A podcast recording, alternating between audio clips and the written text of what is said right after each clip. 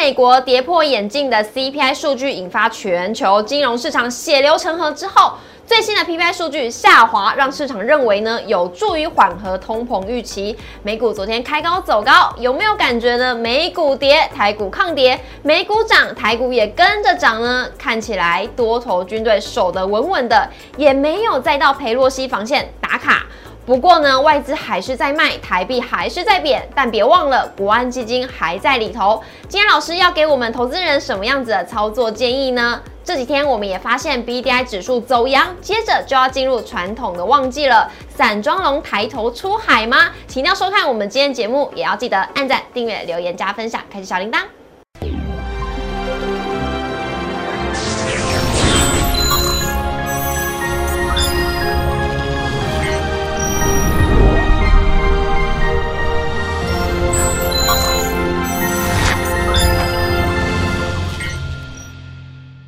股市的小店投资不断线，大家好，我是主持人 Coco，今天是礼拜四，在节目现场邀请到的是陈维泰老师，老师好。嗨，Coco 好，大家好。老师，您今天来呢，我又要来唱一首歌了。哇，是什么歌？好期待哦。来喽。好。古老的东方有一群人，他们全都是龙的传人。巨龙，巨龙，你擦亮眼。永永远远的擦亮眼，好棒哦！哎，擦亮眼非常的棒。老师今天呢就帮我们原来我们是同一个年代的人啊！哎呀，龙地传人哟！来看一下我们今天的主题，擦亮眼呢，来看一下喜迎旺季散装龙抬头是不是进场的好时机？因为台股呢现在面临的就是利空打不死，多头可是越挫越勇。来看一下我们今天台股走势呢，昨天美国是不是公布了 PPI 的数据是趋缓？的，让美股呢稍微有一点止跌，台股也跟着松口气。今天是开平走高，像大型全指股呢涨势是比较收敛的。那今天是由传产股领涨，而且呢在 B D I 周三走阳之下，激励了航运股，今天也是展开反弹的行情。另外呢，光电还有升级一些中小型股是汇集人气。台积电今天除夕股价是大喜三温暖，在盘中的时候呢是翻红填息，但没有想到。在尾盘的时候，卖压出笼，再度的翻黑。中场呢，台积电是小跌零点二 percent，收在四百七十六点五元。红海、联发科则是以小红作收。中场呢是小涨十一点，收在一万四千六百七十点，涨幅为零点零八 percent，成交量是一千七百八十九亿。贵买的部分呢，今天是开高走低，早盘是有站上月线，但是呢后继无力，尾盘也是跟我们大盘一样，同步遭到卖压的袭击。中场是跌幅零点六 percent，成交量是七百零五亿。三大法人的部分呢，外资是持续的卖超台股，今天是小卖五十八亿，投信回头了。昨天呢给我卖超，今天终于又给我回头了，今天是小买十四亿，总合计是卖超五十六亿。老师你怎么看这一波投信在干什么呢？浪子回头啊，金不换吗？真的太棒了。OK，好。嗯，原本我们很担心说，在连续五十几天的一个买超之后，会连续。好几天的卖超，对，很担心，真的很担心。对呀，对，但是还好，今天看到投信又重新回头站在买方，是的，而且买超金额还比昨天还要卖超还要多。对，因为昨天卖超我记得是三亿。嗯，对对，好，所以把昨天的卖的又从中都补回来了。嗯，所以我觉得看起来这个投信，它目前来讲啊，还是持续的呃看好我们的一个台北股市。那么比较重要就是说今天的。外资，嗯，哦，它的卖超也出现缩手，哦，所以在这个呃外资出现卖超缩手，然后呢，头先回头买超情况之下，呃，今天其实在整个盘面上面来看，有点算是稳中透尖。哎呦，稳中透尖呢，这个词非常的好，是不是呢？我们多头力道是力守的稳稳，在裴洛西防线守的稳稳的，因为我们可以看到外资是不是还在卖？然后台币也是持续的在贬值，但是台股看起来还是有稍微一点点的强，像昨天那个黄天木也说了。国安基金还在里面哦，所以大家可以不用这么的担心。因为呢，我就回顾一下，像美股呢是下杀千点之后，台股昨天是开低走高嘛，那今天算是开平走高。那台股感觉好像是有点化解了美股大跌的危机。那如果这一波的话，国安基金又还在里面，那投资朋友手中的持股要怎么办？那如果还想买股票的，有什么建议吗？好，其实我个人认为哈。昨天的 CPI 年增率哦，虽然说公告出来的数字八点三，OK，呃不如原先大家预期八点一，可是大家要认清一个事实，就是它是从八点五往下降到八点三，是还是它是有在下降的哦。嗯。好，再来，除了 CPI 之外，PPI 也降。对，那我们知道这一次其实全球的一个通膨，主要是来自于成本的推动嘛。对，包括像是当时的原油价格的走高，然后运价的一个这个所谓塞港所造成运价的一个飙高，嗯，所以其实它是属于就是生产端，也就是成本推动型的一个通膨。嗯哼，所以其实，在昨天我看到 PPI 出现下滑的情况之下，我个人其实是很开心的。嗯，OK，那么在台湾台北股市的部分呢，其实台北股市或者说台湾的经济状况对，其实并没有像美国一样出现这么高的一个通膨率。是，那我们的一个升息也没有像这个美国要持续升息两码甚至超过三码的一个可能性。嗯，我们大概九月二十二号就是升息半码，那如果多一点点就是变成一码。嗯那基本上，呃，这种升息的幅度，我个人认为对我们台湾的资本市场，它算是可以顶得住的。哦，。顶得住的。哦，嗯。所以我觉得在这个资金上面来讲，并不会有出现呃太大幅度抽离的情况之下呢，呃，现在成交量虽然说是比较少一点点，对，但是从昨天跟今天的两个走势来看，可以得到一个结论，嗯哼，就是低阶的买盘有余，但是追高力道不足。追高力道不足，，对，意思是说大家觉得现在这个价格我愿意低阶啦对，所以昨天掉下去的时候，大家要去买嘛，没错，买慢慢慢买，然后拉出一根下影线嘛。对，那么先拉高上去之后，我不想要去做追高嘛，嗯所以那个这个所谓追价买盘没有了之后呢，它冲上去之后啊又掉下来，掉下来了就留下了一个上影线，嗯所以叫做低阶买盘有余，但是追高意愿不足。那老师，那昨天的这个向下的跳空缺口，明天是不是要补非常的关键？嗯，好。如果说明天呢能够持续在往上去做一个走高，把这一个空方缺口去做回补的话，嗯，那么就代表说，哎，现阶段啊多空的一个这个态势啊，大概是五五坡。五五坡，五五坡，就是你有空方缺口，我会把它补掉。对。我我本来有空，我本来有多方缺口在下面，对。那现在你把它补掉，就是五五坡的一个情况。嗯。那只要是五五坡，那么指数的部分大概就是一个区间震荡。啊，那么指数区间震荡，大家可能觉得没什么好玩的，是错。，嗯，上次我跟大家报告过，中小型股，尤其是业内主力股，很有可能会在十月底之前有，哦，用力的去做一个拉抬动作。因为选举之前，对，因为根据我过去的一个观察跟研究，这种所谓内资的业内跟主力，他们是比较不会去赌选举的结果的，嗯，他们会希望在选举之前，结果出来之前，把该做的股票把它做完。所以其实，在十月底或十月中之前的这段时间，嗯，就会是很多中小型股、业内主力股会特别去做拉抬的一个行情。是，所以老师这一波的话呢，在十月底之前，我们还是可以看一下手中的中小型股来做布局，对吗？是的，是好，那老师今天盘面上呢有一个族群默默的探出来了，就像我们刚刚一开头唱的这个龙的传人一样。为什么会提到呢？就是了这个散装龙，感觉有一点抬头的意味了。嗯，那我们就先来看一下，对于散装龙，呃，最主要的这个指数就是 BDI 了。对，我们在讲说，呃，如果说看货柜船，对，就是要看这个上海集装箱的指数，嗯哼，对不对？那如果说是要看这一个散装航运，就是要看波罗的海指数，我们嗯简称叫做 BDI 指数。好。那最近我们看到 BDI 指数从原本啊、呃这个一直一路往下走低的一个情况之下，诶，看到在最近这两三天，它出现一个很明显的一个翻扬动作，嗯。而且这个翻扬就像刚刚这个 Coco 所说的，又像龙抬头的感觉，有。哦，龙抬头了，嗯。而且呢，这个指数的一个反弹啊，甚至啊一口气反弹突破二十日均线，而且似乎呢要直接去挑战六十日均线的一个位置，嗯，所以其实 B D I 指数这边出现低档的翻扬，就代表说，哎，现阶段哦，这个是波罗的海指数所代表的这个所谓散装航运的一个景气，是。已经开始谷底翻扬了。嗯，谷底翻扬了，因为记得这个好像也是即将要是它的这个传统旺季也要到来了嘛。嗯，是好，那我们就先来看一下波罗的海 BDI 指数是由四个部分组成的哟。，对，波罗的海指数呢，它其实是由四个部分组成。那这哪四个部分呢？分别依据这个船的一个大小，嗯。它分成海峡型、是。巴拿马型，然后呢超轻便极限型，还有轻便型。OK，那我们看到在海峡型的一个部分呢，它的船只是八万吨以上哦，是非常非常大最大的。嗯。它主要是运送什么？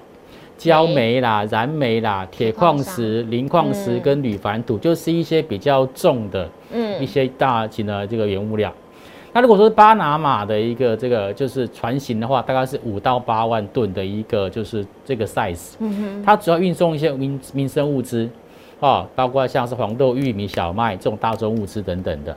那么在超轻便极限型的跟这种属于轻便型，基本上都是运一些就是比较属于轻的，体积没这么大的，例如说肥料、搞磷肥、碳酸钾。或者是木屑，还有像水泥等等，OK，所以其实 BDI 的指数是由这四个指数呢，把它相加起来除以四之后乘以零点一一所得出来的一个结果。嗯那么这一次呢，我们发现到，呃，BDI 指数的一个上涨，其实主要是由 BCI 的指数，也就是海峡型指数所带动。嗯为什么？因为呢，呃，我们说基础建设啊，呃，需要这个铁矿砂要，OK，然后呢，现在大家已经开始要准备冬过冬季用的一个煤煤煤炭了。对煤炭，因为看起来呢，这个俄罗斯跟乌克兰嗯哦，这个这个战争啊，还是持续的打下去，而且据说要结束的时间还很远。嗯所以现在呢，很多的欧洲国家开始去开始去采购这个煤炭，嗯哦，因为天然气的价格很贵。对 OK，好，所以呢，在这样的情况之下，呃，现在呢，海家型的一个这个船的一个日租金啊，持续往上做这个走高。哦。然后再来呢，巴拿马指数的部分，巴拿马型的部分呢，其实因为现在进入到第四季的传统旺季，那这时候呢，其实我们北半球是进入到冬天，对。南半球开始进入到就是所谓的一个夏季，嗯。所以呢，会有这种所谓的一个呃大宗物资要去就是北送的一个一个一个一个情况跟需求，嗯所以通常第四季呢都是属于就是这个巴拿马型的一个船只，他们这个需求的一个旺季。嗯。好，那主要重点呢，就是在海峡型的这个指数的。那我们就先来看一下老师为什么看好这个散装航运的三个理由。对，刚刚我已经讲了前面两个，就是对进入到第四季的传统旺季，没错，还有像基础建设的需求，有还有像是季节性的，包括像是大家要拿这个煤炭可能会重新取代天然气的这样子的一个动作。嗯第三个就是股价净值比偏低啊，嗯哼，哦，大部分的散装航运它的股价都低于净值，或者是在净值附近而已。嗯那你会发现到像这种股价低于净值的一个公司，然后呢，呃，EPS 可能这个五块六块，哦，本一比现在还不到十倍。那么像这样的情况之下，第一个，它可以当做所谓的资金的避风港；嗯，第二个，如果 BDI 指数再往上涨的话，对，那价格还会往上涨哎，会啊，就等于是有一点点进可攻、退可守的一个策略。哦，那它守在哪里呢？我们就先来看一下，第一档是域名，好，呃，二六零六玉米呢，它是散装航运里面算是龙头的股票。嗯 OK，因为它的这个船队啊，非常非常的庞大。它除了有这海峡型的船只之外，还有所谓的巴拿马型的船只，甚至它轻便型的船只也有，它还有游轮呢。游轮也有啊，对，哦，甚至呢，他在最近这几年，他还买了两艘，就是专门去运送，就是这个呃人员去那种所谓的近海离岸风场嗯要去做维修的那种所谓经得起这这海浪波动的那个运输船。嗯所以它其实从原本的这种所谓的一个呃散装航运的一个这个这个船只，一直进步到什么？哎，有跟绿能相关的一个船只，哦所以它算是一个非常非常全面性的一个就是呃散装航运的一个公司。嗯那么这几天看到它的股价就是开始缓步往上做垫高，嗯然后呢外资呢也开始出现回头去做买超的一个动作。嗯，重点是说，它今天虽然说是开高走低，对，可是今天整场它都没有跌破平盘哦，嗯代表今天其实是一个短线上面的洗盘，哦，几率很大。嗯，哦，所以如果说明天礼拜五它是收个小红 K，或者是没有在做止跌，哇，那我相信它接下来很可能这个月线呢、就会开始往上翻扬。嗯你刚刚说的龙抬头，龙抬头然后呢会突破这个月季线，就是黄金交叉。没错。好，那所以老师，我们域名是要等到它黄金交叉呢，还是 now 就可以了？我觉得像这种跟着原物料报价走的一个这个公司啊，对，它的股价基本上跟原物料报价息息相关。有哎、所以如果接下来我们看到 BDI 的指数持续的往上做走高，好，我并不会预期它会有大幅度拉回的机会。嗯，哦，所以我可能在盘中有小幅度拉回的时候，就可以去做低阶跟布局了。好，来看一下下一个是星星，好，星星航运也是啊，跟裕民都是属于国内算是比较大型的一个航商。OK，那么近期的股价也在低档反复的一个筑底。那现阶段呢，它的一个股价也来到月线跟季线的位置。那么它的一个股价在这边来讲是有点就是融资退场，然后股价进行量缩打底的一个情况。那跟刚刚的域名有很相近的地方是，如果股价再往上涨。嗯它的月线也会黄金交叉季线哦。嗯，哇，这都是一个中期大底的一个特征，大家可以特别做留意。好，来看一下中航，好，中航呢，它一样是属于就是散装航运的一个个股。不过如果讲到 BCI，就是海峡型的一个运价指数部分，我个人认为受惠最大应该是中航。啊，因为中航它的船基本上全部都是属于海峡型的船只，哦，就是运那些海矿砂的，对对，它是比较属于大型的船只，虽然可能就是十艘、十二艘，可是它是属于最纯的海峡型的一个航商。嗯，OK，所以我觉得如果这一波，呃，接下来是 BCI 领头往上去做一个走高，带动 BDI 的话，是，我个人认为中航它最有理由，也最有机会涨。嗯哼，再第二个就是说，它大户的持股比例，大家可以看到，一千张的大户持股比例现在是高达百分之六十六，哎，嗯，而且只有六个人持有，哎，天哪，一个人就持有十一 percent 哦。是换句话说，可能像我们约出去吃个饭，一桌就超过六个人呢。对，他们六个人说，明天要不要涨？哎，好，给他涨，他就涨了。哦，这么厉害啊！我只是打个比方，就是说他的筹码集中度是很高很高的，嗯而且最近看到股价在往下跌的时候，哎、这千张大户的持股比例竟然是逆势往上做增加、哎、你不觉得是有蹊跷？啊？嗯，对对对对，有猫腻啊，有猫腻哦。现在年轻人都讲有猫腻啊，那我们老一辈就讲是有蹊跷。OK，像这种股票，我都觉得可以特别去做个留意的。好，那这是中行哦，来看一下四维航好，四维行呢，它就是比较是属于这种所谓的一个小船的小船，轻便型的，嗯，那它就是会搭到就是第四季的这种运送大宗物资的一个商机。对，OK。那比较有趣的是说，哎，之前外资呢，呃，一直卖，一直卖，一直卖，一直卖。那么到昨天开始出现由卖转买的情况，嗯那股价现在也不过就是二十五块、三十块钱不到，那它的一个也非常接近它的一个净值。嗯，好、所以现在看起来这种股价，我都觉得股价第一个啊、相对偏低啊、有一点委屈。然后呢，如果说接下来哎法人回头去做买超的话，它的股价应该都还有往上表现的机会哦。好，那来看一下惠阳 KY，好，惠阳 KY 它也是属于小船的，嗯，但是它小船非常多呢，有多少？哟，你知道吗？多少？一百四十一艘哇，天呐，这个是国内最大的一个就是呃小船的这种所谓的一个散装航运的航商。是，那它今年前三季、前两季的 EPS 就有几乎是要超越去年全年了。嗯，OK，那在这种所谓 EPS 基本上会赚超过去年可能一个股本的嗯一个情况之下，一个个股的股价竟然只有六十几块，我觉得有一点点太委屈。太委屈了，有点太委屈、哦，所以现在看起来这些的一个个股都是在属于低档，要去进行第一波的一个上涨。那如果说拉回压回，不要再破前波低点，那大概就是正式的进行一个落地，大家可以特别做留意。好，老师，那为什么这一档也是要关注在外资的部分呢？